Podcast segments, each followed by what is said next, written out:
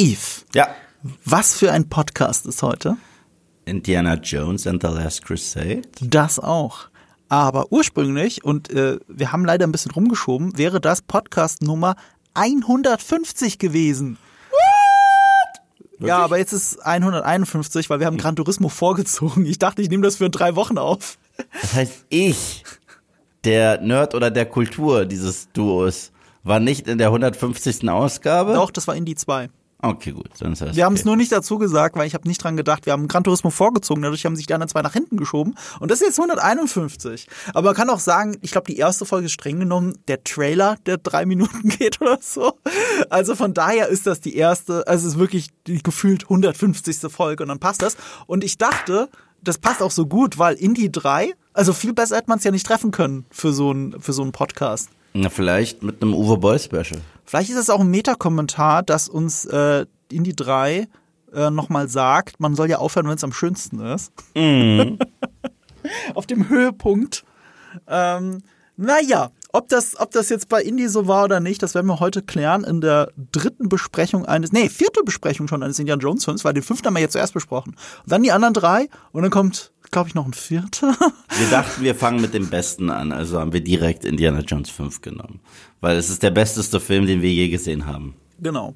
Äh, aber dafür haben wir ja, in, also äh, ich bin gespannt, wie wir den heute besprechen. Mir hat der Rewatch auch nochmal geholfen, ähm, den Film nochmal ein bisschen besser einzuordnen. Weil ich habe es ja in, dem, in der äh, Indie 2 Folge schon gesagt, nach dem Rewatch von Indie 2 hatte ich das Gefühl, der Film hat das bessere Pacing als der dritte eigentlich. Obwohl ich den dritten noch mehr liebe als den zweiten sowieso schon. Und nach dem Nachdem ich den dritten jetzt nochmal geschaut habe, muss ich zugeben, ja, ich glaube, das Statement hält gerade. Ich fand den Tut's zweiten auch. hat das geilere Pacing, aber der dritte ist natürlich der charmantere Film. Noch charmanter. Na, der dritte hat auch etwas, was dem zweiten fehlt. Und das ist tatsächlich dieses abenteuermäßige, Schnitzeljagdmäßige. Das hat der zweite Stimmt. nicht. Das hat der zweite nicht. Ja. Der zweite ist halt Non-Stop-Action. Und äh, für mich gehört in einen Abenteuerfilm sowohl Non-Stop-Action und verrückte Set-Pieces und kreative Ideen und natürlich charmante Charaktere mit rein. Aber für mich gehört dann auch so ein bisschen dieses X marks the spot, was ja wortwörtlich in diesem Film drin ist So schön. was ich cool finde. Ich liebe es. Äh, deswegen, ich fand ja ganz toll diesen, den habe ich erst letztes Jahr das erste Mal gesehen, äh, diesen Tim und Struppi Film. Ja, Das war, äh, und Sebastian meinte, das ist der beste Indiana Jones Film seit The Last Crusade. Ja. Und er hat recht. ich, ich sag ja immer, ähm, Tim und Struppi ist der Indiana Jones 4, der uns versprochen wurde. Ja. Das passt ja zeitlich ganz gut. Der kam ein paar Jahre nach, äh, ich glaube 2011 und damit drei Jahre nach Indie 4. Der ist echt toll. Also da war ich echt überrascht. Und der hat auch diese, die, diesen schönen Mix aus Charaktermomenten, wirklich spektakulären Actionsequenzen und Verfolgungsjagden und so weiter, aber halt auch diese, wir gehen irgendwo hin in etwas Altertümliches und untersuchen und vielleicht gibt's da Clues und dann sammeln wir was und gehen weiter. Ich mag sowas in meinen Abenteuerfilmen. Ich liebe diesen Film. Also ich, ich, ich, ich zähle den wirklich zu meinen zehn liebsten, liebsten Animationsfilmen. Ich hatte den sogar in meiner Liste drin, der zehn besten Filme der letzten zehn Jahre, so als Überraschungshit. Ähm, der bedeutet mir so viel, der, der, der Tim und Struppi Animationsfilm. Ich bin nicht mal der größte Fan von der Zeichentrick-Serie eigentlich. Ich habe es als Serie geguckt, aber sind's? Nee, doch, es ist eine Serie. Das ist eine Serie und Comics. Es- es fühlt sich halt an wie Filme, die man auseinandergeschnitten hätte. Weil das immer aufeinander, das ein Abenteuer besteht aus mehreren Folgen. Und ähm, äh, die Comics sowieso, klar, es basiert alles auf den Comics. Aber ich war schon, ich mochte die Serie, aber ich war kein großer Fan. Und die Filme haben mich wirklich umgehauen. Und du musst mal überlegen, ne, als ich vor ein paar Jahren die Gelegenheit hatte, mit Peter Jackson zu reden. Ich meine, ich habe über Mortal Engines geredet und oder so einen anderen Kram. Und wir haben äh, Herr der Ringe zum Beispiel gar nicht als Thema aufgemacht. Was mir aber wichtig war, am Ende nochmal zu fragen, ja, wie sieht's denn jetzt aus mit Tim und Struppi? Geht's da jetzt weiter? Weil die Idee war ja, Spielberg macht den ersten, den zweiten macht, der, macht Peter Jackson, der den ersten mitproduziert hat, und den dritten macht wieder jemand anderes. Und ähm, äh, er, er ist, hat sehr ausweichend darauf geantwortet und wollte nicht sagen, woran er gerade arbeitet. Und turns out, jetzt Jahre später weiß ich, er hat an den Beatles gearbeitet. Und darüber hat er halt noch nicht geredet. Aber äh, ja, ist schade. Also damit wird wahrscheinlich die Fortsetzung nie kommen. Und das ist, macht mich wirklich traurig, weil ich den ersten so geil finde. Ich finde auch echt toll. Lustig, dass du Beatles sagst, weil es ist äh, gestern Abend noch mein Blue Beetle Review online gegangen. Falscher Beatle. Falscher Beatle. Ja. Äh, könnte ja nicht gegenteiliger sein, weil die Beatles waren ja revolutionär. Und äh, Blue Beetle ist ja genau das Gegenteil davon, nach allem, was ich von dir gehört habe. Also, Ähm. ja, wahnsinnig kreativer Film. Also, meine Güte. Aber lass uns dann wirklich so ein. Wobei, wir haben es ja schon im zweiten ähm, Teil äh, dieser Podcast-Reihe gesagt, ähm, dieser Film gefällt Tarantino ja nicht so gut, weil er so unkreativ sei. Weil er nur äh, ein äh, Remake quasi vom ersten ist mit der lustigen Vaterkomponente, die ihn aber ziemlich schnell, ziemlich stark langweilt. So geht's Tarantino. Ich kann es ein bisschen verstehen, wenn es einen nicht erreicht, aber ich sitze da und ich liebe Dialoge, ich liebe die Stimmung. Ich mag's, dass es so gut zum ersten passt und schätze dafür den zweiten um, Umkehrschluss noch mehr, weil er so anders ist. Also ich, äh, diese Trilogie könnte nicht besser sein in meinen Augen. Wirklich, ich, ich, ich wüsste nicht wie. Ähm, für mich sind es drei äh, kreative Filme, die alle drei unterschiedlich sind. Klar, Teil zwei ist eigentlich der randomste Film der gesamten Reihe, aber deswegen finde ich den so cool. Ich liebe den zweiten, weil der ist so, der ist so fucking random, aber auch so. Wir haben das ja alles durchgekaut äh, beim letzten Mal. Ja, richtig. Aber für mich ist Indie 3 der persönlichste Film der Reihe. Ähm, für, für Indie, also für dich persönlich oder für Nein, Indie für als Indie. persönlich? Für, nein, für, für Indie als Person. Und Absolut. das ist was, was gerade für so ein Closing Chapter von einer Trilogie ja auch irgendwo wichtig ist. Ja, finde ich auch. Und er hat immer noch diesen Anthology-Charakter. Das bedeutet, Mhm. man kann auch diesen Film gucken, ohne einen anderen Indie-Film gesehen zu haben. Das kannst du mit eins, zwei und drei machen. Der profitiert davon, dass du die anderen gesehen hast. Beim zweiten ist es wirklich, glaube ich, absolut egal, ob Ja, du den ersten absolut. gesehen hast oder nicht. Der dritte hat so viele Anspielungen auf den ersten und äh, ja, vor allem eher auf den ersten. Ich glaube, beim zweiten eher gar nicht. Äh, was auch damit zu tun hat, weil Spielberg ja kein, also selber den zweiten überhaupt nicht mag. Ähm, aber, aber der dritte profitiert schon sehr davon. Aber, Er profitiert davon, das ist aber, aber geil es als ist nicht, Closing Chapter dann, ne? Äh, Zirkelschluss. er profitiert, äh, profitiert davon, aber es ist nicht notwendig. Nee, nee, genau. Du, du kannst es komplett sehen. Du könntest sogar umgekehrt, du könntest den, glaube ich, den dritten zuerst sehen und dann den ersten und es würde auch funktionieren. Weil dann hat der erste die Anspielungen auf den dritten. Ja. Unfreiwillig. Ich meine, selbst der zweite hat ja eine Anspielung auf den ersten, obwohl er vor dem ersten spielt. Also so ein bisschen, es gibt halt Tropes. Äh, Es gibt halt Tropes in jedem äh, Franchise. Das ist ja so ähnlich wie Bond jedes Mal äh, Wodka Martini bestellt. Gerührt, nicht geschüttelt. Außer in Casino Royale, wo er sagt, das ist mir egal. Do I look like I care? Das ist ein sehr guter Moment. Ähm, wir haben das zwar auch schon besprochen, aber ich will es mal kurz andeuten. Der erste ist in der Filmgeschichte der noch besser bewertete Film.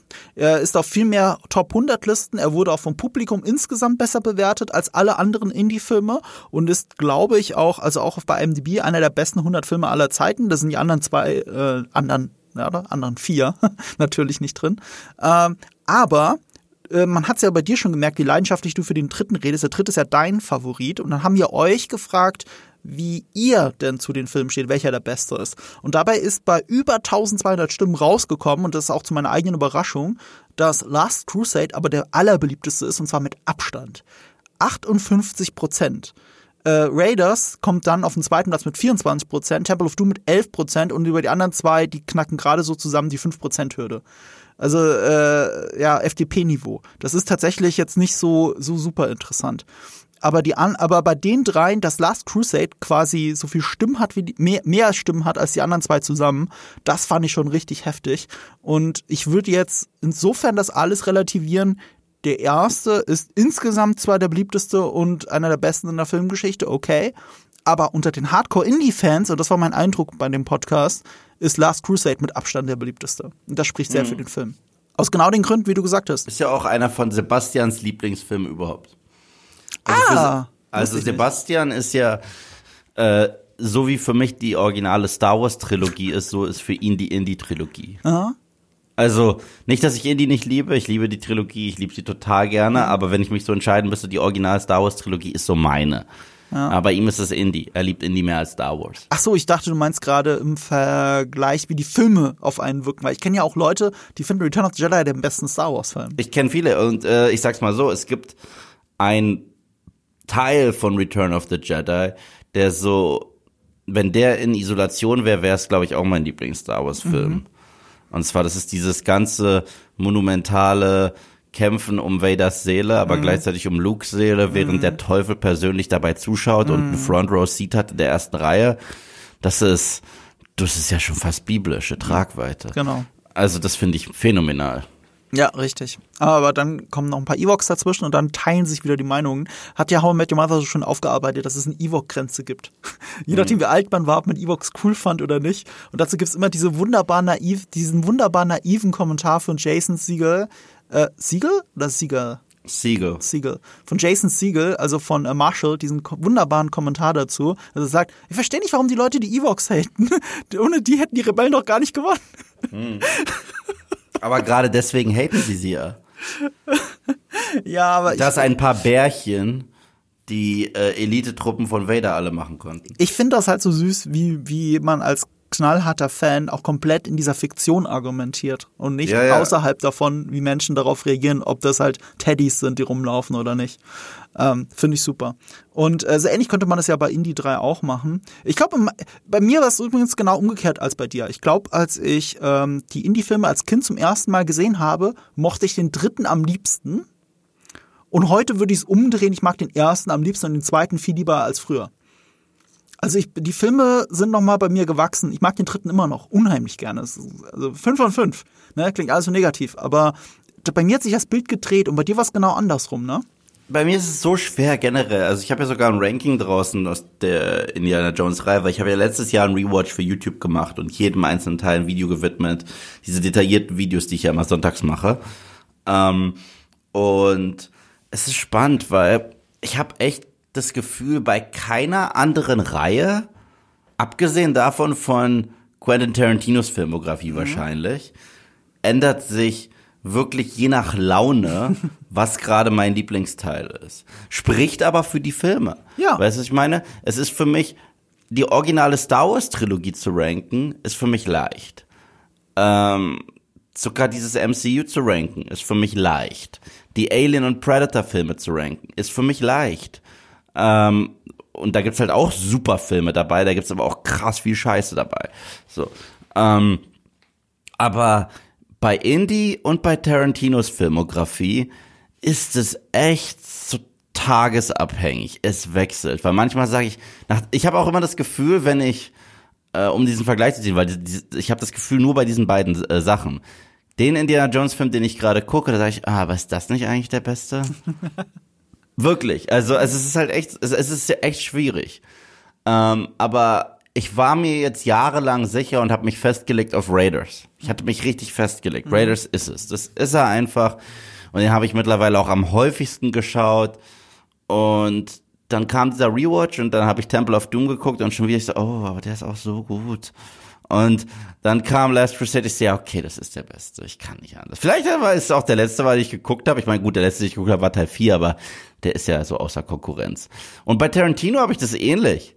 Ich meine, Pulp Fiction nenne ich immer als mein Lieblingsfilm aller Zeiten. Meine auch. Aller Zeiten. Meine auch. Aber jedes Mal, wenn ich sowas gucke wie Inglorious Bastards oder Once Upon a Time in Hollywood, sage ich, Aber weißt du, warum Pulp Fiction da vom, für mich nie vom Thron gestoßen werden kann? Weil es dazu einen größeren Kontext gibt. Und der größere Kontext, es ist halt mein eigenes Leben. Ich, äh, ich, ich zähle Pulp Fiction zu den fünf Filmen in meinem Leben, die mein Leben maßgeblich beeinflusst haben. Und das hat er halt den anderen Filmen voraus. Ob ich jetzt Inglourious Bastards gesehen hätte oder nicht, verändert mein Leben nicht. Aber Pulp Fiction schon. Dass ich den mit 13 gesehen habe, hat mein Leben verändert. Deswegen reden wir gerade miteinander, weil das war einer der Bausteine dafür. Und das rechne ich ihm nochmal zusätzlich an.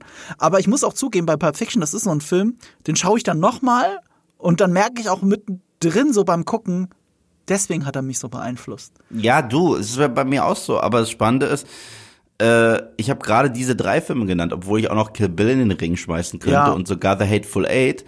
Ähm, aber bei äh, Inglorious Bastards ist das der Film, warum ich hier bin. Stimmt, Also das, das- hast du mir erzählt, das, das hast du mir erzählt. Du warst, äh, du hast ihn ein paar Mal im Kino gesehen? Ich habe ihn, nein, nein, ich habe ihn einmal im Kino gesehen Ah, okay. äh, bei der Premiere und irgendwas hat Klick gemacht. Ja. Also da, da, da ist halt diese Filmliebe so den nächsten Level Mhm. gegangen. Da habe ich so das erste Mal so richtig krass auf alles geachtet. Also auf Sets, auf Scriptwriting, auf alles. Mhm. Und ich, es muss mehr sein als nur ein Hobby, was ich da jetzt mache. So, es muss mehr werden als nur ein Hobby. Das war nach dem Film. Once Upon a Time in Hollywood war der Film, der meine Liebe wieder entfacht hat fürs Kino. Und zwar, ich war so ein bisschen burned out, muss ich sagen, mit der Kinokultur in den letzten paar Jahren. Weil es waren nur große Franchises und Remakes und Sequels und Reboots und das auch häufig von Sachen, die ich mal mochte und die jetzt kacke sind und äh, über die ich auch gar nicht mehr reden möchte, weil ich klinge da eh nur wie ein kaputter Plattenspieler. Und dann kommt da dieser neue Tarantino-Film raus, der äh, auch so vermarktet wurde wie das Seltsamste, was er je gemacht mhm. hat.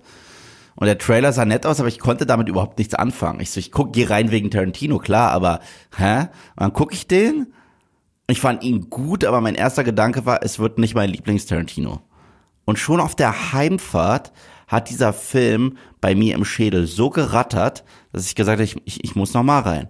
Und es ist viermal passiert. Ich war fünfmal im Kino bei dem Film und äh, ja, es ist, es ist eventuell auch sein Meisterwerk. Ich glaube, er hat mehr als ein Meisterwerk, will ich damit sagen. Ich glaube, er hat fast nur Meisterwerke, ganz ja, ehrlich. Ja. Aber zurück zu Indie. Äh, aber lass uns die Brücke schlagen. Ich finde es gerade alles schön, was du gesagt hast. Okay. Ähm, wir sitzen hier, weil wir halt totale Filmfreaks sind. Und ich glaube, Indie 3 zählt da halt so voll mit rein. Ich kann den nicht mm. normal gucken. Es ist kein normaler Film. Ich habe ihn zum ersten Mal, ich, guck mal, ich habe ähm, Julius neben mir sitzen gehabt. Und das ist ja so ein bisschen jetzt so mein, mein, mein Lackmustest, wie Indie heute noch wirkt. Ich habe ja gesagt, den ersten fand er gar nicht so beeindruckend, was auch daran liegt, weil viele Filme viele Sachen aus dem ersten einfach geklaut haben. Und deswegen mhm. hat er die nicht zum ersten Mal gesehen. Der zweite war für ihn ähm, jetzt, wo er ihn zum ersten Mal gesehen hat, super unterhaltsam und er fand ihn richtig geil. Und dann schaue ich mit ihm den dritten und ich habe gemerkt, wie sehr diese ganze Vater-Sohn-Geschichte so richtig bei ihm zündet. Mhm. Und wie mhm. dieser Film auch heute noch nachwirkt für jemanden, gerade für jemanden, der keine alten Filme mag. Das ist ja Jules große Schwachstelle. Bis auf Spiel mir das Lied vom Tod und noch irgendein. Ähm, ich glaube, ich glaube, der Pate oder so, interessieren ihn alte äh, Filme vor den 90er Jahren überhaupt nicht. Selbst die 90er Jahre sind schon schwierig für ihn. Und, und, und Indie 3 hat auch nochmal so richtig schön Klick gemacht. Und mit dieser Leidenschaft gehen wir ja komplett über alle Filme drüber. Und wir versuchen das jetzt auch für den dritten. Ähm, und es gibt also einige Sachen, die auch im Nachhinein nochmal noch schön rattern, finde ich, wenn man so mhm. drüber nachdenkt. Da haben wir uns jetzt ein paar Sachen aufgeschrieben. Wir gehen mehr oder weniger chronologisch durch und müssen auch noch ein paar Produktionsnotizen erwähnen. Ich will auch sagen, ähm, mhm ich muss jetzt auch nochmal drüber nachdenken, was du jetzt über Julius gesagt hast und was ich davor gesagt habe, warum diese Indiana Jones Trilogie bei mir auch das auslöst, dass ich sage, oh, eventuell ist doch der der Beste, eventuell ist doch der der Beste und dass es für mich so ein Akt ist, liegt halt daran, dass alle drei Filme mich auf einem anderen Level treffen. Ja. Weißt du, der erste ist für mich der Inbegriff von klassischem Abenteuer. Und äh, als sowas hat man, von sowas hat man geträumt, wenn man kleiner ist. Mhm. Weißt du, so dieses, ich ziehe jetzt los und habe ein spaßiges Abenteuer und äh, habe dann auch noch so einen Han Solo-mäßigen Charakter Front and Center. Wie cool ist das bitte? Der zweite trifft mich auf so einem Level, weil du kennst mich ja mittlerweile auch ein bisschen. Ich habe ein unfassbares Herz und eine unsterbliche Liebe für Horror. Mhm. Habe ich einfach. Horror, Gore, so Dark Content und ich und eins meiner Lieblingsgenres ist ja tatsächlich Horror Comedy. Also ich finde, wenn du Horror und Comedy gut mixen kannst, egal was überwiegt, und sowas wie Ghostbusters, wo es ja eher mehr Comedy ist, wesentlich mehr Comedy ist, oder wenn du halt äh, in eine Richtung gehst, wo eigentlich Horror mehr vorne ist, aber trotzdem noch Comedy drin ist, ich liebe es. Also es ist wirklich, es ist eventuell mein Lieblingsgenre auf der Welt, ja. Und ich mag diesen Dark Content äh, sehr gerne. Und das hat halt Teil zwei und der trifft mich da so. Also der, der, der sagt, ja, aber Yves, das ist doch diese Seite an dir. Und ich, stimmt. Und der dritte hat halt dieses Buddy Cop-mäßige mhm. auch noch, was ich halt auch so liebe. Mhm. Und ich bin halt auch ein krasser Sucker für gute Character Stories. Und ich habe das Gefühl, nach The Last Crusade lernt man Indiana Jones als Mensch am besten mhm. kennen. Und deswegen liebe ich halt das auch so sehr. Und deswegen ist es so schwer. Das ist der, das ist der Grund, warum es so schwer ist, mich zu entscheiden, welcher dieser Filme da am besten ist. Ähm, das bringt mich jetzt auch gerade zum Nachdenken. Ähm, ich finde, Buddy Movie haben alle drei, aber der dritte mit Abstand am meisten. Ja, ja. Äh, der erste ist für mich so eine auch eine Liebeskomödie natürlich zwischen ja, Marion absolut. und Indy. Der zweite ist eine Vater-Sohn-Geschichte, in der Indy aber der Vater ist und äh, Short Round ist der Sohn. Und der dritte ist halt nochmal umgekehrt, aber auch viel stärker. Äh, Sean Connery als der Vater und Indy als der Sohn. Und, und ich glaube auch deswegen treffen auf emotionaler Ebene alle drei Filme bei mir voll ins Herz, weil sie alle was Unterschiedliches zu erzählen haben. Richtig, aber ich glaube, dieser Buddy-Aspekt ist nie so stark wie im dritten, Mhm. weil äh, im ersten zum Beispiel mit Marion oder mit Salah, die werden auch für große Teile des Films getrennt. Das stimmt. Die Figuren, weißt du? Und es gibt sehr, es ist trotzdem die Indie-Show. Mhm. Selbst in Teil 2, der so dieser Crew-Film eigentlich ist, weil es ist dann diesmal ein Trio. Mhm. Äh, von dem Zeitpunkt an, wo Indy da hypnotisiert wird, was einem ja auch immer länger vorkommt, als es tatsächlich ist, Mhm. ähm, ist er auch so getrennt von der Truppe. Mhm. Und da gibt es wie so eine natürliche Distanz. Hier haben wir tatsächlich so eine Art Couple, die aber persönlich was verbindet, die zusammenwachsen und sich aufeinander einlassen müssen. Und von dem Zeitpunkt an, wo die beiden aufeinander stoßen, kleben die halt auch äh, aneinander für den Rest des Films. Ja. Und das gibt diesem Abenteuer-Flair Abenteuer für zwei. Mhm. Was ganz anderes als die anderen äh, Indie-Filme. Selbst für den Schlussakt ist es da so, dass sie getrennt werden, weil Sean Connery ja angeschossen auf dem Boden Ja, liegt. Aber er kommentiert wie aus dem Off, was Indy tun muss. Genau, und sogar der Schnitt ist so toll. Also du, du hörst ja die Stimme von äh, Henry Jones Sr. trotzdem irgendwie im Kopf von Indy, während er probiert, sich daran zu erinnern, was er in den Tagebüchern seines Vaters gelesen hat. Und da ist immer noch diese extreme Symbiose da und das ist ganz toll. Und selbst für die erste Hälfte des Films, wo er kaum vorkommt, ist es ja so, dass er als das Ziel der Mission die ganze Zeit in deinem Kopf rumspukt. Ja, ja, was auch toll ist, weil das ist tatsächlich mh, subverting expectations, weil man denkt, in dem Film geht es darum, Indies Dad zu retten. Ja. Eigentlich. Ja. Also ja, der Heilige Gral, das ist so der Kontext, in dem das geschehen muss. Aber eigentlich geht es im Film darum, Indy muss das erste Mal seinen Dad retten. Ja. Was halt das persönlichste ever ist. Weil selbst Marion war zu Beginn von Raiders Mittel zum Zweck. Dass dann die alte Liebe wieder neu entfacht wurde, das ist dann passiert während der Mission. Aber sie zu, zu finden und zu lokalisieren, war Mittel zum Zweck. Und hier ist es, nein, ist mein Dad, den muss ich finden. Und man denkt, dass das halt so klassisch sein wird. Er wird äh, wie hier ähm, in diesem Clint Eastwood-Film, äh, Where Eagles Dare, in so eine alte Nazi-Burg eindringen müssen und seinen Vater da rausholen, wie von einem Drachen, der gefangen ist. Aber das ist gar nicht der Fall. Das passiert schon so nach 15, 20 Minuten und danach ist es die, die, die Ja, es ist Jones. schon ein bisschen später. Also es ist schon Ja. fast eine Stunde, glaube ich, im Film drin. Ja, das Pacing ist zu gut. Äh, aber, äh, Stimmt, es fühlt sich halt nicht so an. ja, aber danach ist, ist es die, äh, die Jones-Show, die Jonesons. Es gibt doch den Film mit Gal Gadot und John Hamm, Keeping Up with the Jonesons. Den kenne ich nicht.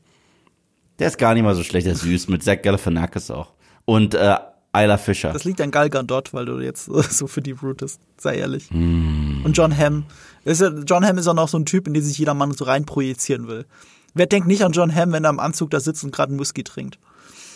Stimmt. Ja, da sind die beiden ein Paar. Und Isla Fisher und Zach Galifianakis sind ein Paar. Und das sind die Nachbarn, die da reinziehen. Und stellt sich heraus, das sind beide Secret Agents. Äh, ist nicht die, äh, Alter Fischer ist doch auch die Ehefrau von, Frau von Sacha, Baron Cohen. Ja, Genau. die ist auch so lustig. Okay, okay, gut. Äh, klingt nach einem Film, den ich mir vielleicht doch mal anschauen werde. Ich kenne, glaube ich, nur den Also der ist jetzt nicht irgendwie mega besonders, aber der ist süß für das, was er ist. Gut, danke für den Tipp. Wir haben auch einen Tipp für euch, was uns äh, zu dem Produkt führt, das ich nicht nur die ganze Zeit gerade trinke, während du geredet hast, sondern das auch die. Folge präsentiert. Du hast deins schon ausgetrunken. Ich würde mir am liebsten noch einen machen, sage ich ganz ehrlich, weil jetzt habe ich hier nichts mehr zu trinken drin. Ich trinke schon wieder zu viel davon eigentlich. Ähm, Achtung, Werbung. Wir reden heute wieder über Holy. Yep. Das eine Getränk, für das wir sehr viel Feedback von euch kriegen. Vielen Dank dafür. Unfassbar. Tatsächlich hat mich ein Kollege letztens angesprochen und meinte, dass er über Nerd und Kultur sich Holy bestellt hat, das Probierpack. Nice. Ke- Kein Spaß, habe ich gesagt. Also, du arbeitest mit mir, du hättest auch auf mich zukommen können. Ich hätte dir auch gerne eine von meinen äh, Sachen geben können. Ja, ja habe ich mich nicht getraut. Ich so, sag mal. Ja. So. Ich habe das Zeug tonnenweise im Büro. Ich habe es Kollegen schon angeboten. Ich auch. Äh, äh, so viel kann ich ja gar nicht trinken. Ich auch nicht. Und witzig, ich habe mir vorhin äh, hier den neuen Geschmack Apple Alligator, geiler Name, Mhm. Apple Alligator angerührt in der Küche äh, im Büro und dann läuft die Saleskollegin Theresa an mir vorbei und so, ah, Holly, habe ich auch gerade einen Pack bestellt. so. Diese Alliteration finde ich übrigens immer lustig. Ja, die sind super, oder? Aber ich bleib dabei. Also ich habe meinen heiligen Gral gefunden. Ähm, Blueberry äh, Coconut oder so? Nee, das kann ja, ja nicht Coconut sein. Blueberry, aber das ist der Blueberry Bear. Ja, ich wollte gerade sagen, es muss ja eine Alliteration sein. Das ist der Blueberry Bear. Jetzt ist, gerade die Kamera. Du hast das Pulver am Start. ja, ich habe das Pulver am Start, weil ich habe mir jetzt, ich kam ja fast zu spät, ich kam zu spät zum Podcast, fairness halber, und äh, habe mir noch einen angerührt. Und das ist einfach, also das ist mein Geschmack. Also, äh, was ist denn Holy überhaupt?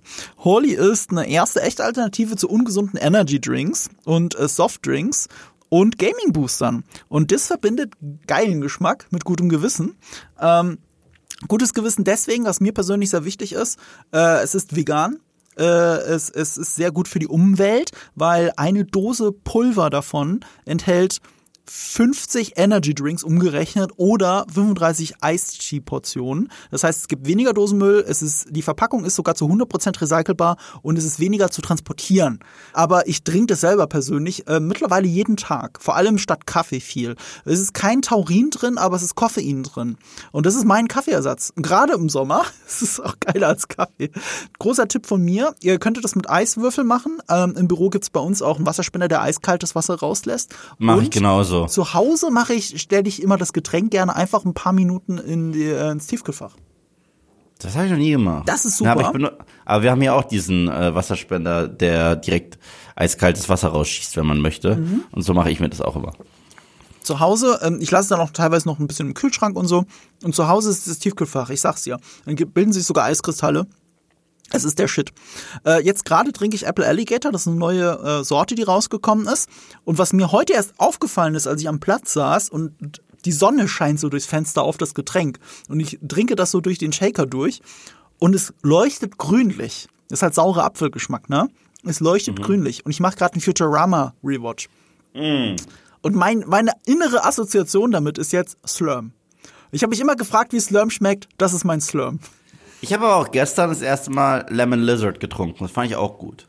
Lemon Lizard ist auch ziemlich gut. Ähm, ich habe noch ein großes Fable für Cactus Camel. Das eiskalt ist, ist so zusammen mit Apple Alligator und dann, wie heißt das Ananaszeug nochmal? Äh, Fruity Frog. Ja. Fruity Frog. Das sind so meine drei Lieblingssorten. Ich bin eher ein süßer Typ, muss ich zugeben. Also im Sinne Oh, von, ich, ich trinke süße- gern süßes süße Zeug. Maus. Aber das kann ich hier mit besserem Gewissen machen, weil es sind 500 Milliliter und die haben nur 20, also so ein Shaker hat 500 Milliliter und es sind nur 20 Kilokalorien. Ja. Es ist unglaublich wenig. Es sind nur natürliche Aromen, kein Zucker, keine unnötigen Füllstoffe wie Taurin eben. Es ist alles vegan, was auch gut ist für mich. Und ähm, ich kann es uneingeschränkt empfehlen. Ich nehme das tatsächlich als Softdrink und als Kaffeeersatz. ich nehme es jetzt erst recht, äh, solange es extrem heiß draußen ist. Es ist einfach nur, es ist mein Erfrischungsgetränk gerade. Aber da das alles Werbung ist, ihr müsst uns da ja nicht blind vertrauen. Ihr könnt euch auch zwei unserer Gutscheincodes einfach nehmen und es selbst ausprobieren. Das ist, was meine Kollegin ja im Prinzip auch gemacht hat. Sie hat sich nämlich ein Probierpaket bestellt. Man bestellt sich nicht einfach eine Sorte, man bestellt sich das Probierpaket, wo verschiedene Sorten drin sind und guckt erstmal, was einem taugt. Dafür haben wir 5 Euro Rabatt für Neukunden für euch, wenn ihr den Code Nerdkultur benutzt. Nee, Nerdkultur 5 dann kriegt ihr 5 Euro Rabatt. Dann kriegt ihr das Probierpaket für 14,99 Euro. Und äh, wenn ihr schon Bestandskunden seid, dann kriegt ihr auch mit dem Code Nerdkultur 10% auf eure Bestellung. Egal, was ihr bestellt. Den Link findet ihr in den Show Notes. Ja. Und äh, danke äh, an Holly und danke an euch für euer super positives Feedback zu diesem Getränk. Und jetzt gehen wir weiter zu Indiana Jones. Und damit Werbung Ende. So. Ähm, Apropos Regie. Ja. Apropos Regie, bevor wir jetzt loslegen Ja. äh, mit, mit Steven Spielberg. ja. Hast du das Meisterwerk gesehen, das das erste Musikvideo auf dem Moviepilot war? Ja, aber was hat das mit Steven Spielberg zu tun? Hat es nicht eine ähnlich geile Regie? Äh, ich, ähm, nee. Es war eher James Gunn-mäßig. Äh, eher wie, ähm, du weißt Das schon, das, äh, das Video mit David Hasselhoff. Guardians zum- Inferno. Ja, genau. Zum zweiten Teil. Daran hat es Ja. mich erinnert, aber nicht an Spielberg. Ich, ich muss jetzt nämlich ein Geständnis hier am Podcast ablassen. Was? Was? ähm, seitdem dieses Video online ist, Ja. lese ich überall, ob auf Moviepilot Instagram oder unter meinem Post. Ja? Wow, Eve, du hast ja voll die gute Stimme. Ähm, ich habe das nicht gesungen. Wer hat das gesungen? Ich habe Playback gemacht, das ist ein Song, aber wir, ich habe Ich das. kannte den Song nicht. Ich dachte echt, dass du, das- dass du das gesungen hast. du dachtest auch, dass das. Ja. Lauter Leute sagen, das klingt wie meine Stimme. Das klingt schon ein bisschen so. Ja, okay, ich habe das nicht gesungen, will ich nur sagen. Aber ist das ein fertiges Lied oder was? Ja, Von woher? na, wir haben die Lizenz dafür. Epidemic Song. Sound? Genau. Die haben auch teilweise gute Songs. Ja. Ach du Scheiße, ich hatte auch keine Ahnung. Ich dachte, sag mal, geil, die haben ja echt ein eigenes Lied da gedichtet und so. Ja, es gibt viele davon. Also es ist ganz cool. Also wir äh, können halt äh, uns nur bei Musik äh, bedienen, weißt ja, wie es ist, ähm, wo, wo wir die Lizenzen für haben, die äh, auch Distribution Right und so weiter. Aber das war das Lustigste aller Zeiten. Selbst hier im Büro haben mich Leute darauf angesprochen und gesagt, ja, das ist ja gar keine so schlechte Stimme, Yves. Und ich, das ist nicht meine Stimme. Das klingt halt voll, als, wärst du es nur mit Singen halt. Also, wenn Leute singen, ich kenne das ja auch aus dem privaten Umfeld, gute Sänger klingen auch wirklich komplett anders beim Singen als normal klingen. Und das klang authentisch, als würde es zu dir passen, als würdest du so jetzt in den Singen-Modus gehen und singen. Fairness halber, ich gehe häufiger in der Karaoke-Bar. I know, Und es gibt ein paar Songs, die ich echt rocke. ich weiß. Also ich kann es Also- mir echt auch nur vorstellen. Ich war nie dabei, aber du, du, du trällerst ja auch viel in meiner Gegenwart und zu wenig im Podcast, wie ich finde, weil du Angst hast, dass wir damit Musikrechte verletzen. Nicht zu Äh, Unrecht, auf nicht Ju- zu Unrecht. Auf YouTube passiert das sehr schnell. Das ist tatsächlich so. Äh, es liegt ja auch daran, wenn du äh, einen Song singst, ähm, dann machst du ein Cover davon automatisch. Und Ja, wenn du ein Cover und- machst, sind die Rechte woanders. Und wenn du die Töne triffst einigermaßen, wird äh, automatisch schon detected. Ja. Aber bei, Ja. ja gut, aber bei Spotify, wie ist das da? Ich habe keine Ahnung. Ich habe auch keine aber bevor Ahnung. wir Ich GEMA weiß- zahlen müssen. Ja, sagen wir, geh mal kacken. Also, aber gehen wir wieder zur Regie und zu dem Film. Äh, Spielberg führt Regie und das ist deswegen auch besonders, weil Spielberg sagt, er hat den Film nur gemacht, weil er George Lucas 3 versprochen hat. Der hat eigentlich gar keinen Bock drauf. Da haben zweiter da schon keinen Bock mehr drauf gehabt. Wir haben es ja schon in einer anderen Folge erzählt. Er und Lucas waren da damals privat auch sich ein bisschen in den Haaren. Der zweite Film ist eine Horror-Comedy, weil George Lucas Horror wollte und Steven Spielberg Comedy wollte. Und die zwei zusammen ergaben halt Horror-Comedy, aber das war nicht die Absicht des Films. Das war nicht die Idee dahinter.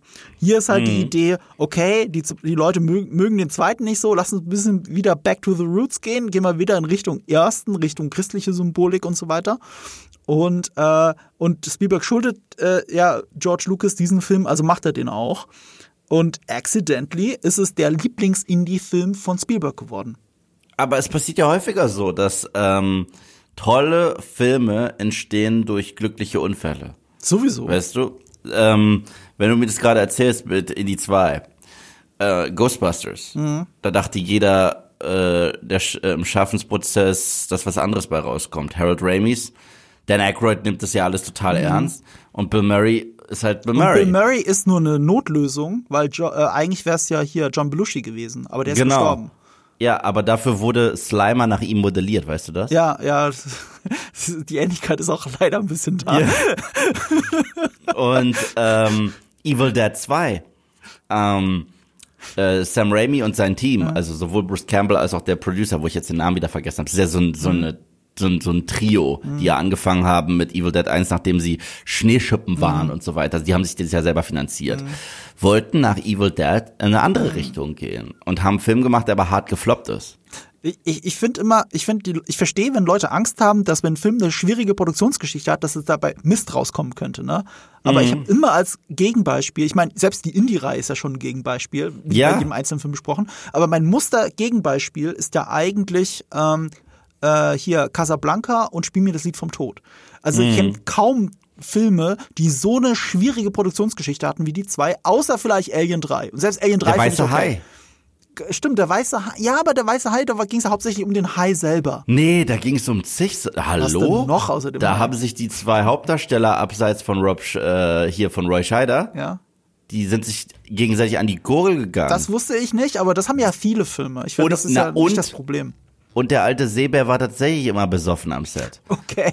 Robert Shaw ist das gewesen, ne? Genau.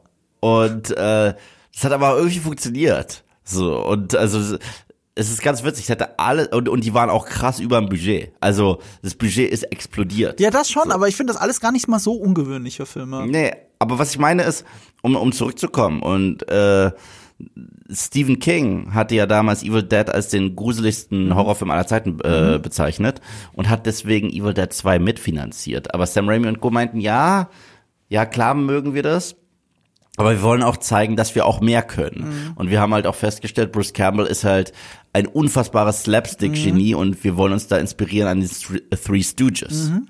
Deswegen haben sie beides gemacht. Mhm. Also Evil Dead 2 ist Three Stooges meets dämonischer Gore. Mhm.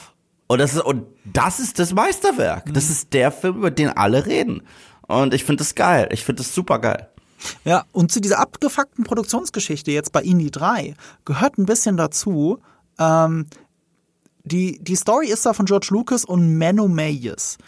Aber das Drehbuch ist nur von Jeffrey Bohm, offiziell. Das ist der Credit.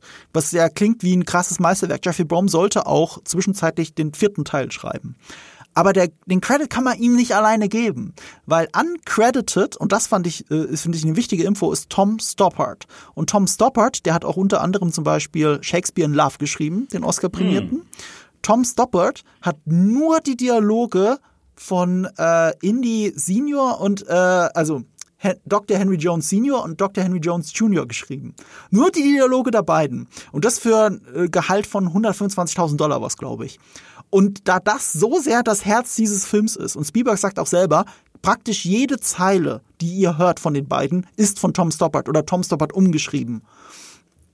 Das, hat, das ist natürlich so sehr das Herz dieses Films, dass er einen Bonus gekriegt hat von einer Million Dollar. Und, und das merkt man diesem Film an. Das, das ist, es gibt das Abenteuer, was du gesagt hast, aber es gibt auch diesen Herz der Geschichte. Äh, dieses Herz der Geschichte. Und es gibt halt auch dieses Screwball-mäßige zwischen den beiden, was auch witzig ist. Wahnsinnig. Es ist ähnlich bei Marion und, äh, und Indie im ersten, aber das hier ist halt Next Level, weil es viel persönlicher für Indie ist. 12 o'clock. What happens at 12? Nee, 11 o'clock. 11 o'clock. What, ha what, what happens at 11? Großartig. Ich lieb's. Ich liebe alles ich lieb's daran. auch. Das Intro. Vor allem als, äh, als großer, ähm, ja, zum Intro kommen wir gleich, aber nochmal ganz kurz bei Connery und Indy zu bleiben. Ähm, wir haben es ja auch gerade beim ersten nochmal gesagt, der zweite Film stellt es auch heraus. Spielberg wollte einen Bond-Film machen. Das war eigentlich das, was mhm. er immer sein Leben lang machen wollte und was ihm immer verwehrt blieb, weil er Amerikaner war und weil er halt zu großer Regisseur ist mit zu viel Mitspracherecht. Deswegen konnte er das nie werden, auch wenn er es wollte. Und äh, Indie beruht eben ein bisschen auf dem Wunsch, James Bond ähm, äh, zu inszenieren. Und beim zweiten hat er dann auch die Anspielung drin mit dem Smoking aus Goldfinger, den er schon am Anfang trägt. Und jetzt ist tatsächlich der Bond aus Goldfinger sein echter Vater. Das ist ja. einfach so geil. Man muss nicht mal sagen, der Bond aus Goldfinger, man muss einfach sagen James Bond, weil Sean Connery ist James Bond. Ja, es ist halt mein Lieblings-James Bond. Da wird nichts auf der Welt wird das ändern. Na, es ist halt der James Bond. Es ist halt, es ist halt auch jeder andere Bond muss sich trotzdem mit Sean Connery messen. Ja, ja schon, auch auf jeden Fall. Ich glaube, ähm, was mich überrascht hatte, war ein bisschen, dass Christopher Nolan meinen zweitliebsten James Bond als seinen Lieblings-James Bond nennt. Das fand ich ganz cool. Weißt du welcher? Der mit George Lazenby. Der nee, nee, nee. Äh, das ist sein Lieblings-Bond-Film tatsächlich. Der und, äh, ich weiß nicht mal welcher noch, Thunderball auch, wie bei mir. Aber sein Lieblings-Bond-Darsteller ist Timothy Dalton. Ja, den liebe ich auch. Ich find, Hier, License ja. to Kill ist ein geiler Bond. Ja, und Living Daylights. Ich liebe Living Daylights. Und ähm, er hat ja Aber nur die ich glaube, mein Lieblings, ich glaube, mein Lieblings-Bond-Film, also meine zwei Lieblings-Bond-Filme, und damit setze ich mich jetzt wahrscheinlich bei dir in die Brennnesseln sind GoldenEye. Wieso die Brennnesseln? Ich, ich finde GoldenEye auch fantastisch. Und Casino Royale. Das sind meine zwei Lieblings-Bond-Filme. Das ist ja nichts Schlimmes. Das ist auch vom selben Typen von Martin Campbell. Ich weiß. Äh, GoldenEye gehört auch zu meinen Lieblings-Bond-Filmen. Und ich bin Hardcore-Bond-Fan. Ich müsste eigentlich alle von Connery irgendwie vorne listen. Und ich habe eigentlich nur in meinen Top 5 wahrscheinlich nur einen Connery-Film. Obwohl er mein Lieblings-Bond ist. Goldfinger? Äh, äh, nein, Thunderball. Thunderball hm. ist mein Lieblings-Bond-Film überhaupt. Ich glaube, den habe ich nie gesehen. Äh, das ist der, das ist einer der wenigen, der einen Oscar gewonnen hat, in dem Fall für Special Effects wegen den Unterwasserkämpfen. Das langweilt viele Leute heute, aber ich glaube, ich glaube tatsächlich, dass es mit ein Grund, warum ich so eine Faszination fürs Tauchen habe, wegen diesem Film. Also den habe ich schon als schon mal Kind. tauchen? Nee, nie richtig. Ich, ich weiß, das ist irgendwas auf meiner Bucketliste, was unbedingt weg muss, was auch super ironisch ist, weil ich so viel Taucheruhren besitze. Ich bin, ich liebe, ich liebe Schwimmen. Ich, äh, ich, ich glaube, ich liebe richtiges Tauchen. Äh, Ich, ich kenne es auch nur mit einer Taucherbrille und nicht, nicht tief tauchen. Aber, aber das ist halt, ich, ich liebe es einfach. Ich habe schon ein paar Mal gemacht. Ich, ich muss es unbedingt machen. Wie gesagt, ist auf meiner Bucketliste und es liegt unter anderem an Thunderball. Ähm, witzigerweise, du dass du das segeln? ansprichst. Hä? Kannst du segeln? Nee, aber das wollte ich tatsächlich im September mit einem Freund. Krass. am- am ich, ich hatte mal einen Segelschein. Du hattest einen, ist der abgelaufen oder was? Ich glaube ja, das war schon viel zu lange. L läuft der muss ab? Ich weiß nicht, wie es beim Segelschein ist, weil hab- es ändert ich- sich ja nicht so viel an der Technik. Ich habe Jolle und Katamaran gesegelt. Ach geil. Ja, ist geil. Ja, äh, mein Kumpel, ähm, das, der ist Schweizer Ossian und der war, ähm, oder Ossian, wie ja richtige Schweizer sagen, und Grüße Ossian, du hörst das sowieso nicht. Und Ossian ähm, äh, war mal bei der Schweizer Segelnationalmannschaft. Was aber ey, komisch klingt, weil Schweiz und Segeln, aber es ist am Bodensee. Dafür musst du nicht am Meer sein. Ich habe das im Ausland gemacht tatsächlich. Ja. Also ich bin richtig, wir äh, haben mal so einen Trip gemacht mit Katamaran und sind zu so einer Lagune äh, gesegelt und haben dann dort gepicknickt. Ja. War ziemlich geil. Und auf dem Rückweg kam so ein fetter Sturm. Das war das größte Abenteuer, das ich je live erlebt habe. Das glaube ich. Also da wird mir der Arsch auf Grundeis gehen. Das war so krass. Ossian macht Wir- auch sowas manchmal irgendwie eine Woche lang segeln im Mittelmeer oder so. Also das Boot ist auch zweimal umgekippt, komplett. What? Also das, ja, ja. Ich hätte so Angst, das zu ersaufen. Ach du, ich hatte ja eine, eine Schutzweste und so, also so eine Schwimmweste. Ja, genau. Du ertrinkst nicht sofort, sondern du erfrierst im Wasser. Nein. so gefährlich war das jetzt nicht, aber es, es war halt, es war, es war ein bisschen Adrenalin, war cool. Also so auf der Rückweg war das, war die eine Hälfte des Katamaran komplett im Wasser Ja. und wir saßen dann halt oben drauf und haben das halt so. Krass. War cool. Ja, das glaube ich. Also ich würde das auch alles gerne machen. Und das hat alles auch irgendwie mit Bond zu tun, warum das so ist. Ähm, und deswegen, Connery als, als Indies Vater ist natürlich eine unglaublich geile Besetzung. In der deutschen Synchro kommt das natürlich nicht so rüber, aber im, im OV, äh, ich habe ihn ja natürlich auch hauptsächlich auf Deutsch gesehen, aber in der Originalfassung ist es halt so, äh, dass Connery natürlich nie seinen schottischen Akzent abgelegt hat, weil das macht er aus Prinzip nicht. Nicht, weil er ein schlechter Schauspieler ist, sondern weil er so ein krasser schottischer Patriot ist. Selbst wenn er einen russischen U-Boot-Kapitän spielt, behält er seinen schottischen Akzent. Und es gibt in der Originalfassung eine kleine Anspielung darauf, nämlich als Indy in das Schloss reingelassen wird und diesen äh, die Wandteppiche sehen möchte. Nur in der Originalfassung hört man, dass er einen schottischen Akzent nachahmt. Er ahmt einfach seinen Vater nach. Das finde ich eigentlich echt wunderbar. Ein Gag, der dann verloren geht. Ähm, okay, wir fangen ähm, bei der Öffnungsszene an, wo man ja Indy ironischerweise nicht sieht, aber zumindest seinen Vater hört. Also nicht den Indy, nicht Harrison Fords Indy. Man denkt, dass man Indie sieht. Das ist das Tolle. Ja. Also wir sehen da Ausgrabungen. Wir sehen da jemanden mit einer, der ikonischen Lederjacke, Fedora-Hut und so weiter. Aber das ist ein, äh, das ist ein Grabräuber. Und äh, das sollte ursprünglich anscheinend äh, der Vater sein von Marion, hier Abner Ravenwood. Was ich cool gefunden hätte.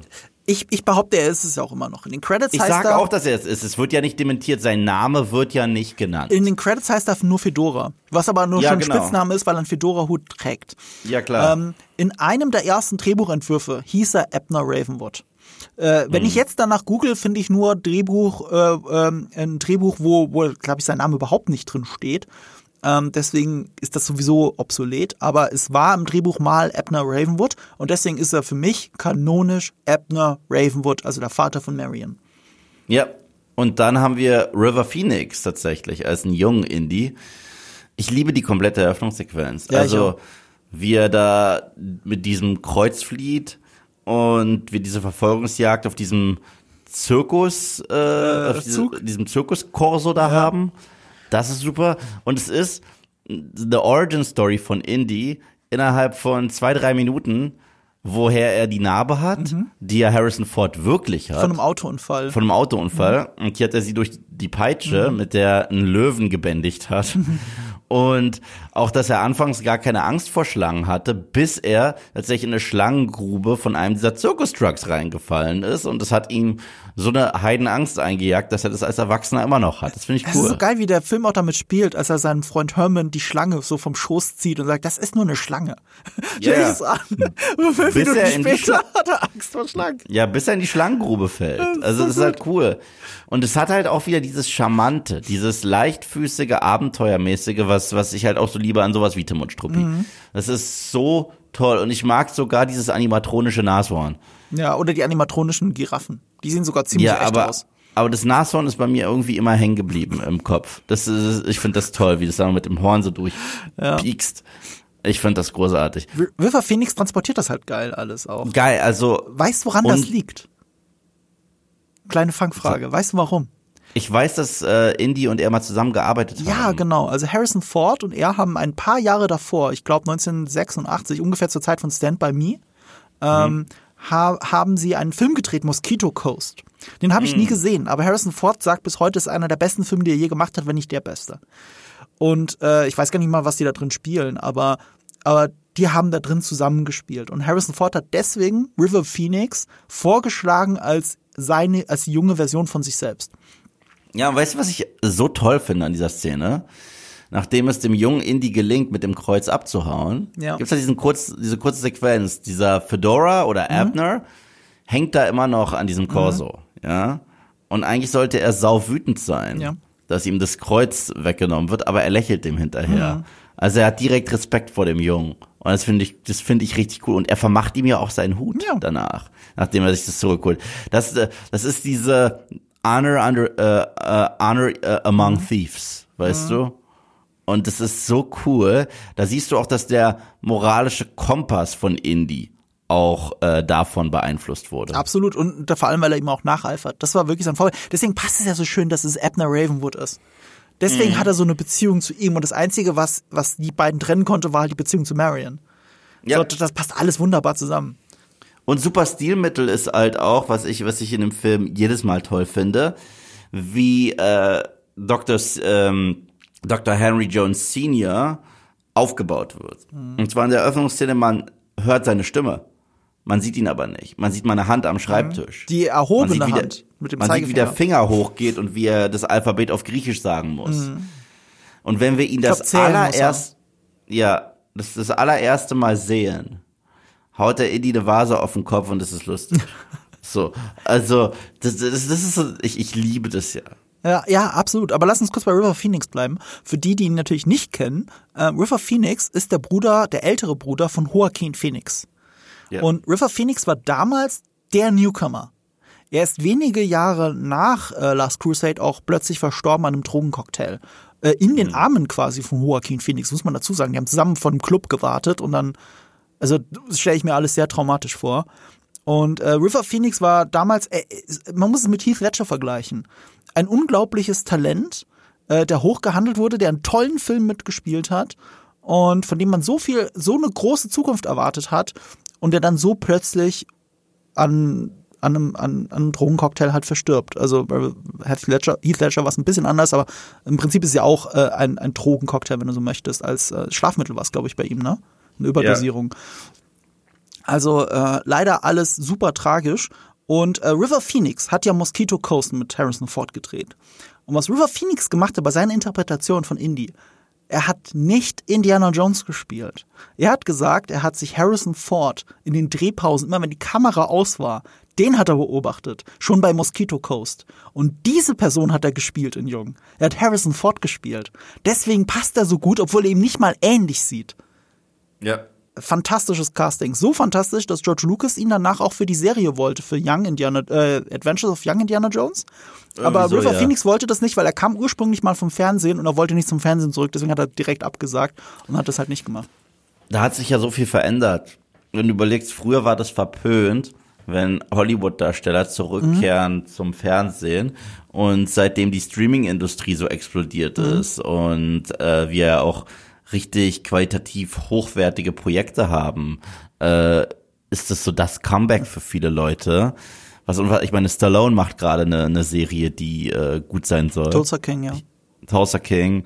Jeremy Renner übrigens, dieses Mayor of Kings, Kingstown oder so? Kingstown. Ich höre übrigens nur Gutes davon. das habe ich noch nicht muss, gesehen.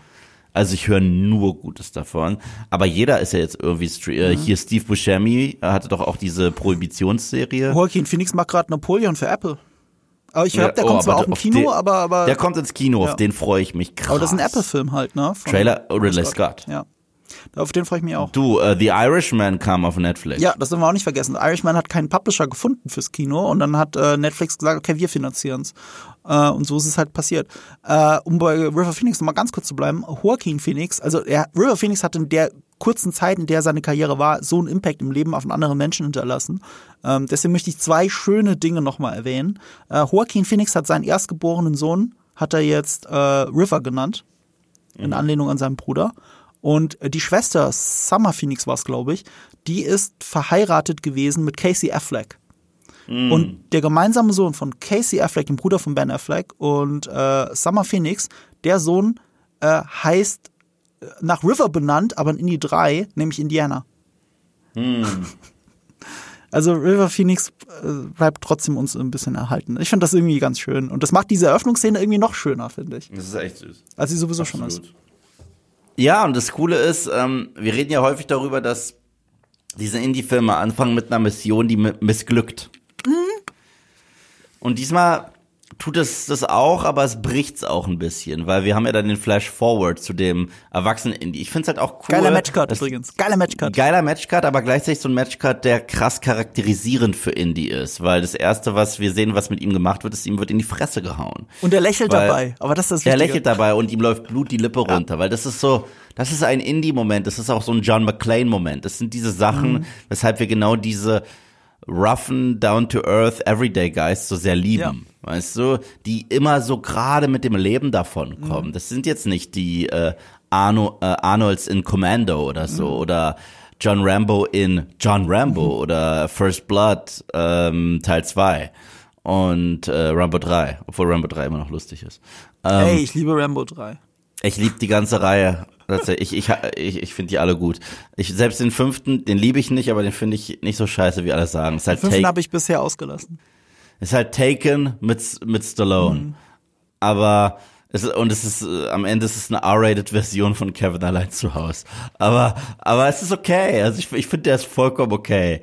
Es, es ist jetzt nicht so, wo ich sage, Marco, den hast du nicht gesehen. Oh mein Gott, guck ihn. Das sage ich dir immer noch zu Creed 2. Aber äh, wenn du nichts Besseres zu tun hast und 90 Minuten zu verplempern hast, kann man sich John Ram, äh, hier, wie hieß der? Der- der- Last Blood. Last, Blood, ja, weil äh, John Rambo ist der vierte. Der ist wieder gut. Ich mag den vierten. Ey, der ist, ey, die Szene am MG. wow. Wow, es ist einfach gefühlt zehn Minuten. Ja.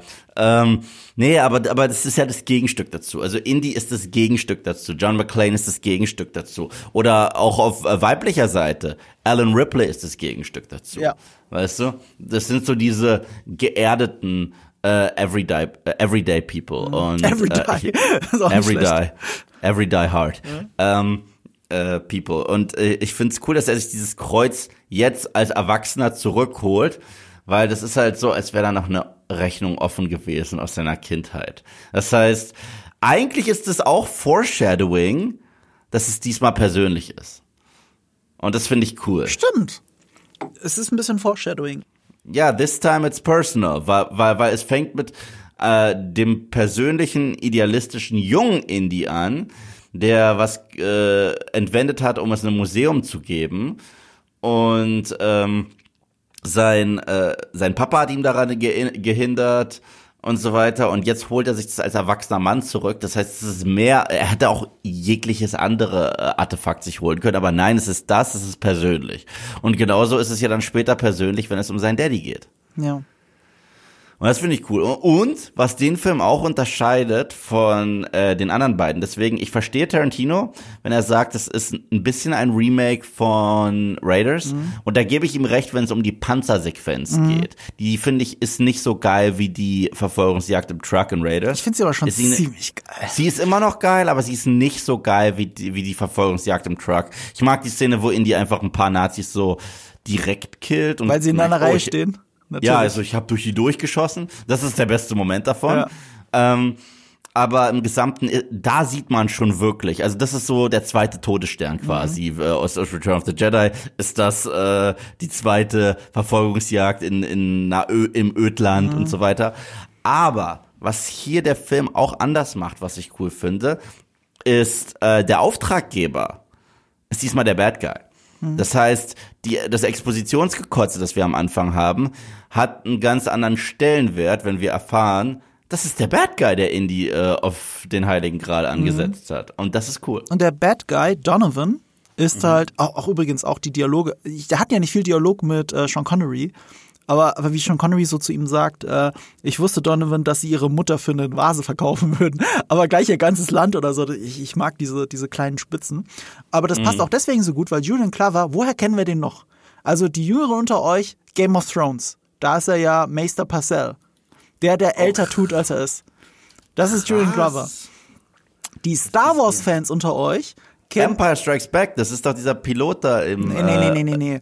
Er ist General Veers. General Veers ist der, der den Angriff auf den, äh, auf die imperiale Basis, äh, auf die Rebellenbasis leitet in Hoth. Er sitzt in so Ja, einem meine ich doch, habe ich doch gesagt. Der Pilot Der ist, ist kein Pilot. Der ist kein. Pilot, der ist der General. Aber es ist immer noch, äh, er pilotiert den AT-AT. Er sitzt da oben nicht? und gibt Befehle. Aber, aber okay, Okay. jetzt weiß ich, was du meinst. Aber er ist der General. Er ist General.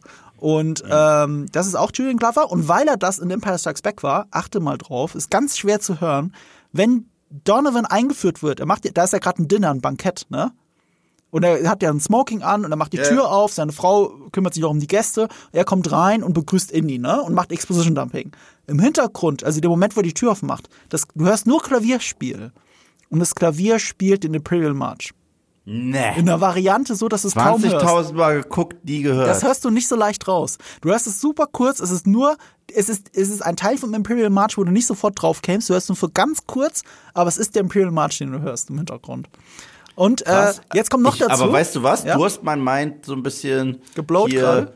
Geblowt, nicht mit dem Imperial March, sondern dass mir nie aufgefallen ist, dass das Grandmaster Pycelle ist. Ja, kaum noch wieder zu erkennen, ne? Das ist mir nie aufgefallen. Und lustig ist, dass du gerade erwähnst, dass eine abgeänderte Version vom Imperial March ist. Falls du Blue Beetle noch guckst, Mhm. der Main Theme, ja, der Main Theme ist dö, dö, dö, Oh Gott. Das sind die letzten drei Noten vom Imperial March. Sind sie? Ja. Bitte, wenn ihr diesen Podcast gehört habt, sagt mir, dass ich nicht der Einzige bin, der dachte, das ist einfach nur das Ende von Imperial March immer wieder in der Loop. Aber es gibt ja auch dieses Ding bei The Batman, dass alle sagen, dass Michael Giacchino einfach nur den Imperial March in langsamer abgespielt hat. Das sehe ich nicht. Ich finde es nicht das ganz so. genug Ich, ich verstehe die Ähnlichkeit, aber es liegt daran, weil beides ein March ist. Ja, aber hier haben wir eins zu eins die Notenfolge. Wir haben dö, dö, dö, dö, dö, dö. Aber ich bin auch nicht Musikspezialist genug, um das wirklich genau abzugleichen.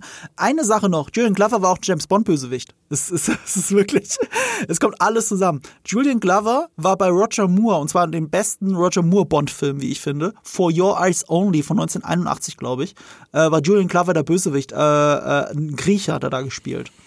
Nicht Moonraker? Nicht in Moon, nee, Moonraker war es doch der Drax. Also der, Nein, nein, ich meinte nur äh, wegen bester Roger Moore Bond.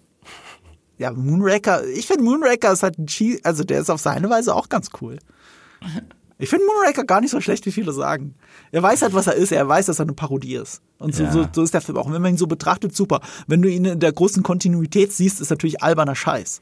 Aber Bond braucht eh keine Kontinuität. Das war ja der Fehler der Craig-Saga.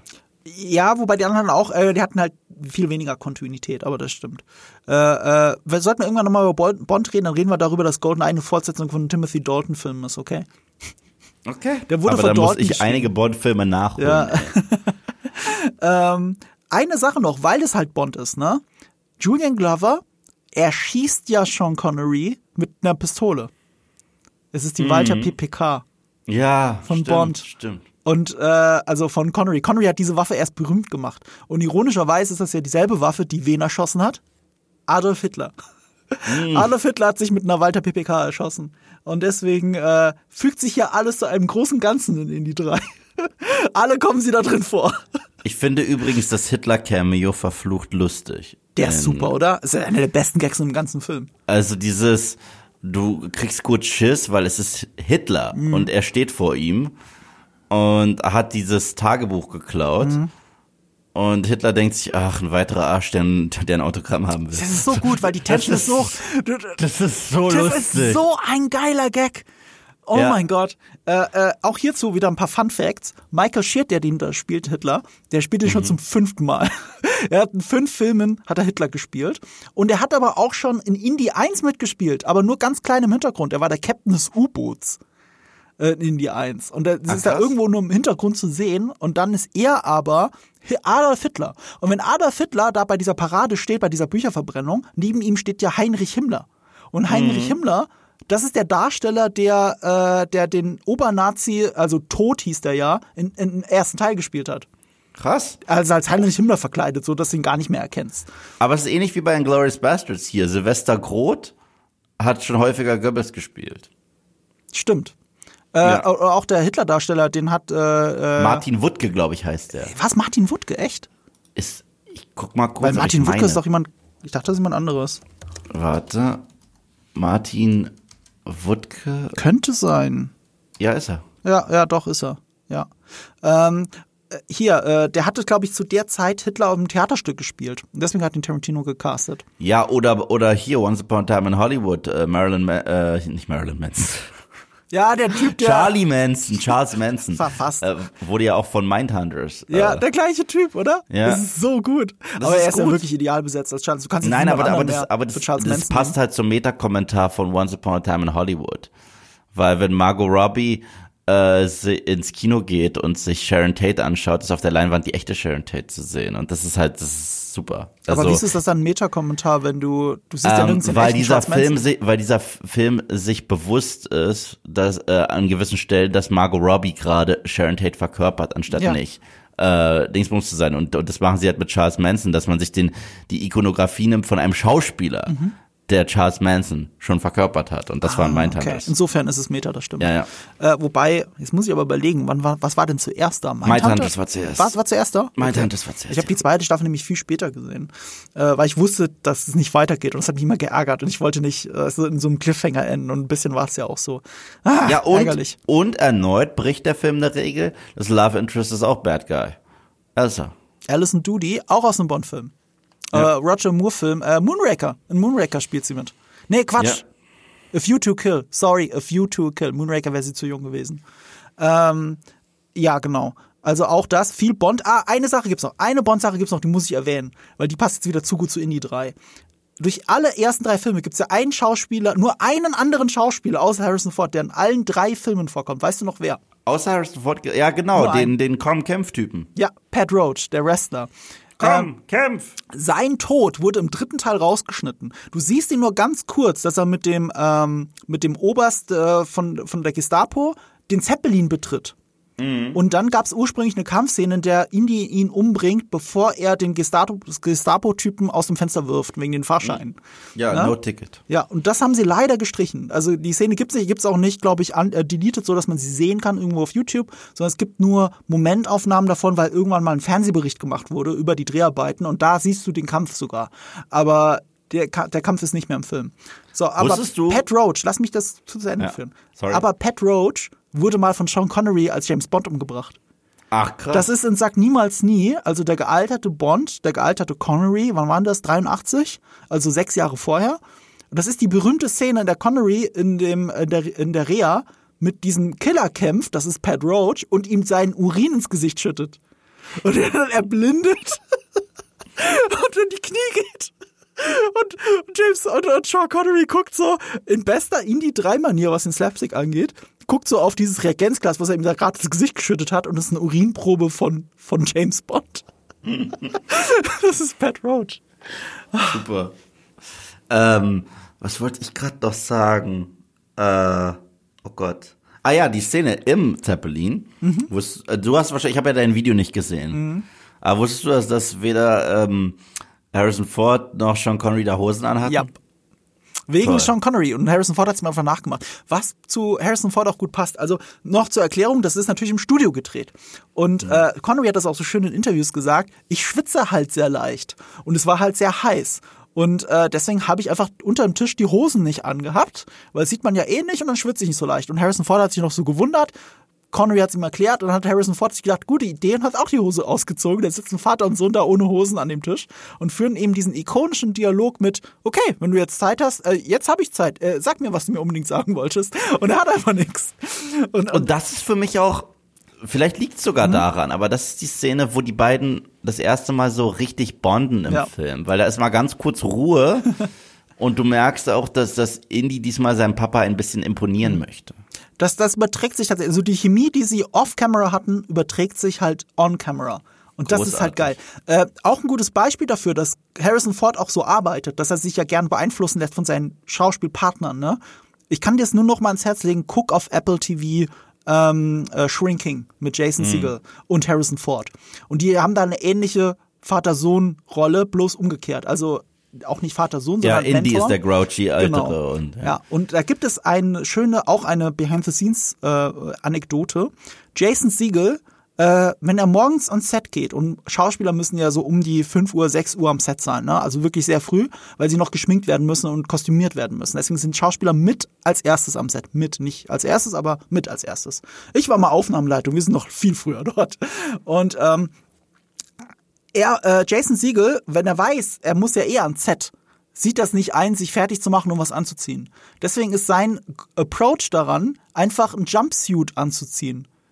Einfach so ein äh, Overall, sonst nix. Er hat einfach nur das ja. an, geht damit äh, zum Set. Aber das ist ja peinlich, ne?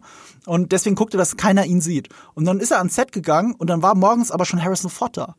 Und dann haben die zwei miteinander geredet und Jason Siegel hat, ge hat gemerkt, wie Harrison Ford ihn die ganze Zeit so komisch mustert von oben nach unten. Ne? Und es war Jason Siegel so richtig peinlich, dass sein Held seiner Kindheit ihn die ganze Zeit in diesem, in diesem Jumpsuit sieht und das anscheinend nicht so cool findet. Am nächsten Tag, als Jason Siegel ans Set gekommen ist, hatte Harrison Ford auch einen an. das ist Harrison Ford. Deswegen zieht er die Hosen aus in Indie 3. Ähm, ich, äh, muss auch sagen, der Film hat zwei meiner Lieblingsgags des gesamten Franchises. Okay, okay, okay. Ich, äh, der eine, den hast du schon gesagt. Nee, warte mal. Nee, ah, doch, einen hast du schon genannt, oder nicht? Nee. Okay, nicht dein Lieblingsgag, aber einen weiß ich. Einen weiß ich jetzt. Ich wette, es ist der Brody Cut. Ja, absolut. diese, diese Physical Comedy Nummer, wenn die beiden da festgeschnürt werden, versehentlich Sean Connery, weil er ist ja auch so ein Schmock im Film. Also ist er ja, mhm. ist der toll, tollpatschig und der lässt da noch was fallen mhm. und es fängt an zu brennen und vom Feuer zu den schießenden Nazis, zum Feuer zu den schießenden, our situation has not approved. Das finde ich ziemlich lustig, ja. Und Elsa ist ja tatsächlich äh, Nazispitze. Und äh, das bricht ja in die, nicht wirklich das Herz, aber sein Ego ist angefressen. Und wenn die dann da von Donovan verhört werden und äh, äh, Henry Senior das schon weiß und Hindi ihn fragt, How did you know she was a Nazi? She talks in her sleep. Phänomenal. Und der Brody Cut, natürlich der Brody Cut. Der Brody ja. Cut ist super. Und das Schöne ist, der eine Gag lebt davon, wie trocken Sean Connery, ohne mit der Wimper zu zucken, er die Zeile rüberbringt. Und das andere lebt davon, von diesem Monolog von Harrison Ja, ja, wenn er sagt, er ist ein äh, perfekter ähm, hm? International Man of ja. Mystery im Grunde genommen. Er hat Freunde in jeder Stadt. Ja, er, er kann untertauchen. Zehn Sprachen er fließend. Hallo! so geil. With any luck, he holds the grail already in his hands. Ja, das ist super. Und dann so geil, wie jetzt sein Vater sagt, äh, was so Witze? Er hat sich mal in seinem eigenen Museum verlaufen. Ja, ja. Aber das ist cool, dass ja. die zwei Side-Characters äh, Brody und ähm, Salah zusammenarbeiten. Das macht irgendwie Spaß. Es ja. erinnert mich irgendwie krass daran, äh, ich, muss da jedes Mal dran denken und ich wette, das war auch Inspiration, wenn ich Mission Impossible Rogue Nation schaue. Ja, nimmt man einen etablierten Charakter aus den originalen Filmen und einen aus dem letzten, den wir hatten. Mhm. Und zwar, wir haben äh, Jeremy Renners Charakter mhm. und Luther Stickle. Und mhm. die hatten noch nie zusammen Screentime wirklich. Und die beiden jagen Ethan hinterher. Mhm. Und äh, das ist ja auch sehr Screwball-mäßig, wenn die ihn dann endlich finden und er direkt wegfährt mit mhm. äh, hier Benji. Äh, ja, mit Benji. Ja. Super lustig. Also da muss ich jedes Mal dran denken an diese Salah-Brody-Dynamik so ein wenig. Das ist ein guter Vergleich. So wenig Screentime, so eine schöne Dynamik. Nur deswegen funktioniert das Ende ja auch so gut. Ja. Du hast die vier und du hast das Gefühl, das sind die vier besten Freunde ja. auf der Welt. Absolut. Absolut. Es ist, ach, es ist sehr viel Mail-Bonding, aber es ist richtig schön und in so kurzer Zeit gemacht. Deswegen liebe ich auch dieses Ende. Über das Ende müssen wir gleich gesondert reden. Dann noch die drei Ich hab- Prüfungen, oder? Ich habe vermutet, dass gleich, aber ich habe vermutet, dass dein, dass ein anderer Gag dein zweiter Lieblingsgag ist. Welche? Äh, ah, Venice. Ja. Dieser Gag ist so. Ah, Venice. Das, ich mag auch die Bibliotheksszene, wo er immer haut und dieser Bibliothekar denkt, dass das sein Stempel ist. Ja. Also, das ist auch lustig. So gut kom also Spielberg kann so geil Comedy, dass Ja. ich mir eigentlich wünsche, dass er mehr Comedy macht, wenn ich ehrlich bin. Oder ah, Rats. Ist halt auch witzig. Was eine leichte Anspielung übrigens wieder auf Sean Connery ist, weil das mit den Ratten ist, also diese Ikonografie eigentlich eher, ist geklaut aus oder eine Hommage an Liebesgrüße aus Moskau, From Russia with Love, der zweite Bond-Film mit Connery. Da, da entkommen sie, ich glaube, in Istanbul unter dem, ähm, äh, nicht, doch, das russische Konsulat ist es, glaube ich. Und da kommen dann die ganzen Ratten auf einmal. Ja. So in einem Riesenhaufen. Und daran soll das angelehnt sein. Aber Dingsbums, äh, das, der, der Witz kann ja auf Deutsch nicht ziehen. Weil ich glaube, da sagt er nur ah, ah, Ratten. Aber das Lustige ist, Rats ist halt äh, auch ein Synonym für verdammt. Deswegen geht er ja runter und sagt, ah, Rats. Ach, das wusste ich gar nicht. Ja, und das ist halt, das ist der Gag. So. Äh, deswegen der Film hat viel Worte. Und ich muss bei der Szene, bevor wir zu den drei Prüfungen kommen, denn die müssen wir noch bereden. Ja, klar. Äh, die Szene äh, in dem Motorboot mit diesen äh, Kreuzritter-Nachfolgern, Mhm. äh, Illuminati-Leuten. Ich muss da jedes Mal an Face-Off denken. Ich muss da jedes Mal. Es ist voll, es ist voll über Face-Off. Also ja. Face-Off hat sich davon inspirieren lassen bei der Motorboot-Sequenz. Kann mir keiner sagen. Das mag sein. Ähm, ich habe äh, ich hab auch noch zwei Sachen, ganz, ganz, ganz schnell, bevor wir rübergehen. Ähm, für all diejenigen ist das natürlich jetzt eine Wiederholung, die mein Video auf Giga TV Mac zu Indie 3 gesehen haben, aber für dich ist es neu, deswegen muss ich es unbedingt droppen. Bei dieser Hitler-Sache sind noch zwei Sachen passiert. Das eine ist, da ist ein großer historischer Fehler drin, der heute nicht rekonstruierbar ist.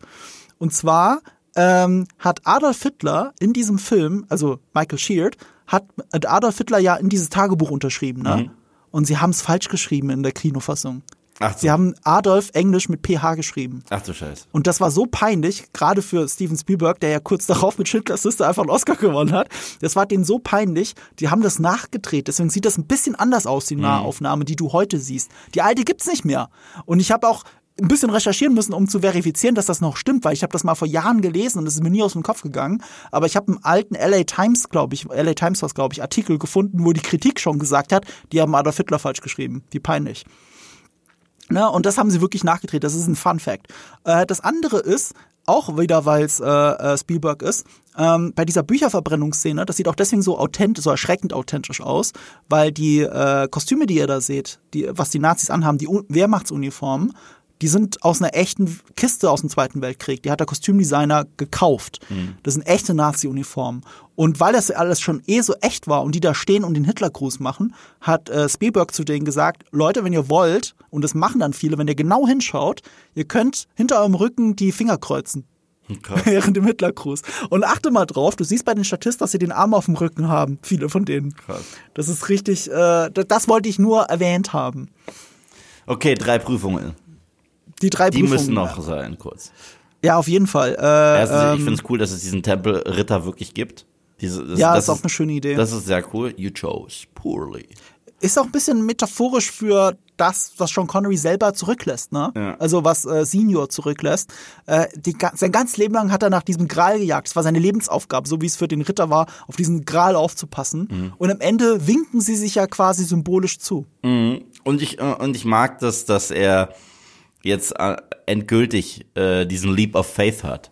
Weil Mhm. obwohl alles, was er erlebt hat, er ja immer noch ein Skeptiker ist. Und deswegen Mhm. finde ich diese Prüfung cool mit dem Leap of Faith, wo er diesen einen Schritt geht und da ist eine unsichtbare Treppe. Das finde ich ziemlich cool. Mhm.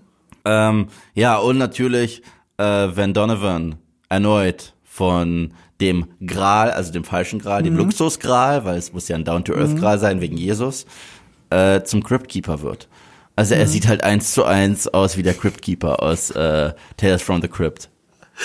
Auch ein Funfact noch zur zweiten Prüfung, ne, mit dem äh, Jehova buchstabieren und falsch äh, reintreten. Das ist ein Ergebnis der Post-Production.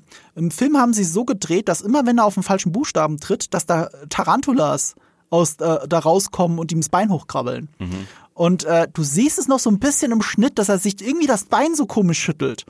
Und sie haben erst in der Post-Production haben sie daraus gemacht, dass er da runterhängt quasi, ne? Das haben sie nur so geschnitten und so dann aufgenommen, aber das war nicht mehr mit Harrison Ford. Mhm. Also eigentlich die zweite Prüfung anders, aber so war sie halt cooler. Und es stimmt. Ja.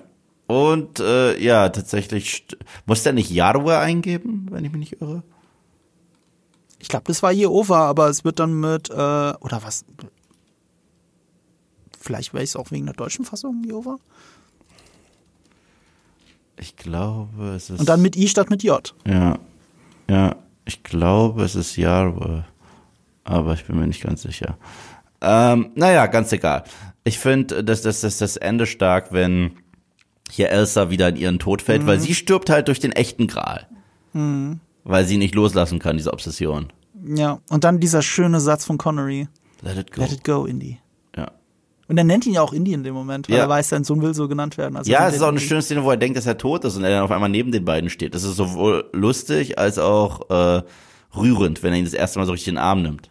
Ja, das, das, stimmt. Trotz all der Comedy und trotz all des Remakes vom ersten Teil hast du immer, immer wieder wirst du daran erinnert, dass diese Story einen emotionalen Kern hat. Ja. Und wenn sie in den ähm, in, in den Sonnenuntergang äh, oder Aufgang reiten, herrlich. Ich finde, die Szene hat auch dadurch gewonnen, dass Spielberg ja den Film über sich selbst gemacht hat, Fablemans.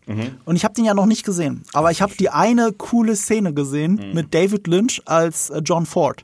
Und die hat sich ja wirklich so zugetragen. Spielberg erzählt seit Jahren von dieser Story, wie er dem großen John Ford, seinem großen Regievorbild begegnet ist.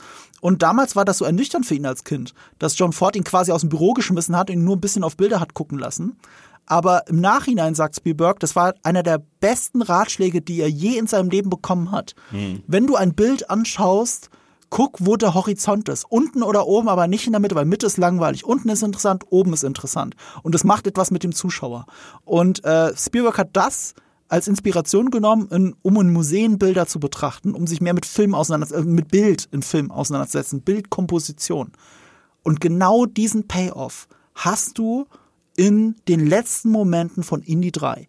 Wenn du mal drauf achtest, auch die Kamera, wenn sie losreiten, ne, wenn sie Marcus Brody hinterherreiten, die Kamera ist nicht auf Augenhöhe und sie ist nicht von oben, sie ist immer von unten in dem Moment. Also der Kameramann steht quasi auf dem Boden, während das Pferd an ihm vorbeireitet. Das sorgt dafür, dass der Horizont unten ist, schon da, und das sorgt dafür, dass die Helden heroisch wirken. Ja. Und wenn sie in den Sonnenaufgang reinreiten, ist die Kamera auch etwas tiefer gestellt und der Horizont unten. Ja. Das macht es so heroisch. Zusammen mit der Musik von John Williams ist es der Gänsehautmoment der gesamten Trilogie. Ja, und ich find's witzig, dass Marcus Brody hier auch so ein kleiner Schmock ist und fast vom Pferd fällt und ihm noch geholfen werden muss. Das ist toll.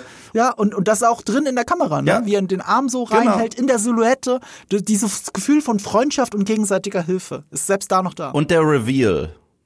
You were named after the dog. Super. ja, fantastisch. Das bleibt einfach hängen. Und auch witzig zu sehen mit Julius, weil Julius wusste das ja nicht. Ja. Ich gucke das mit Julius zusammen und er erfährt das wirklich erst am Ende des dritten Teils, warum Indie Indie heißt. Und das hat er sogar noch während dem Gucken immer mal wieder gefragt. Das hat er beim ersten Teil gefragt, das hat er beim zweiten Teil gefragt, wird man das je erfahren, warum er Indiana heißt? Und ich so, ja, am dritten. Und dann war endlich dieser Payoff da und, und das war so schön zu sehen, dass jemand, der das zum ersten Mal sieht, genau wie ich als Kind und genau wie du als Kind auch, dieses Leuchten in den Augen hat, wenn, wenn das mit Indies Namen rauskommt und er dann in den Horizont reitet. Und äh, das letzte ab, äh, abschließend muss ich sagen, ist einer der wenigen Filme, wo ich immer gern die Credits gucke. Also, weil ich will sehen, wie sie da wirklich wegreiten und wegreiten und dann schon die Musik läuft. Ich kann mir gar nicht vorstellen, wie das im Fernseher ist, dass sie dann einfach wegcutten und Werbung für Kaffee oder so. Ja, früher hat man das ja laufen lassen. Heute nicht mehr. Es gibt Heute zwei. Filme, wo ich die Credits gucken muss. Das ist der und das ist Predator, weil Predator hat die, hat die lustigsten Credits ever. Ich weiß nicht, ob du die schon mal gesehen hast. Da, das ist also, Der erste Predator. ja, das ist, als wenn du ein 90s Intro von einer Sitcom siehst. Da siehst du jeden Charakter nochmal, der so in die Kamera Echt? guckt und so macht.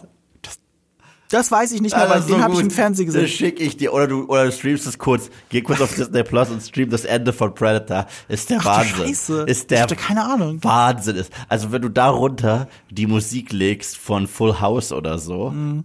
Phänomenal. Everywhere you look. Mu- Musst du eigentlich mal bringen, weil die haben immer noch den, den, den Score von Alan Silvestri darunter. Aber Mhm. außer Arnie machen alle irgendwie lustige Gesten so. Super. Ich hatte keine Ahnung. Musst du sehen. Und, und, und der Film ist für mich nicht komplett, bis ich das nicht gesehen habe. So, äh, einem wird eine Waffe zugeworfen, so aus dem Off. Es ist so doof, aber es ist so toll. Ich liebe es. Ja. Ja, Alright. Das war's. Jetzt seid ihr gefragt, wie findet ihr Indiana Jones and the Last Crusade? Was ist euer Lieblingsteil? Wir haben es euch zwar schon mal gefragt, aber fuck it, wir haben jetzt über den Film Nee, geredet. den Lieblingsteil was, brauchen wir nicht mehr fragen. was ist eure Lieblingsszene in Indiana die drei? Jones Das ist eine gute and the Frage. Last Crusade? Okay. Das packe ich auf Spotify wieder in die um ins Umfragetool. Ich habe schon eine Frage für den vierten Teil, tatsächlich. Okay, spoiler die nicht. Wenn ihr die nicht verpassen wollt, müsst ihr uns abonnieren. Ja. Äh, folgt uns, bewertet uns gerne, weil wir sind kurz vor den 10.000 Likes auf Spotify. Das ärgert mich immer noch, dass wir nicht die 10.000 Likes geschafft haben. Wenn ihr, wenn ihr diesen, wenn ihr diesen Podcast mögt, liked ihn gerne auf Spotify. Wenn ihr ihn nicht mögt, bitte disliked ihn nicht. Lasst einfach. Hört was anderes. Es gibt genug Dann ist andere die Zeit Podcasts. gekommen, um zu schweigen. Genau. Äh, so ähnlich wie bei deiner Mutter. Yves, weißt du, warum ich das weiß? She talks in her sleep.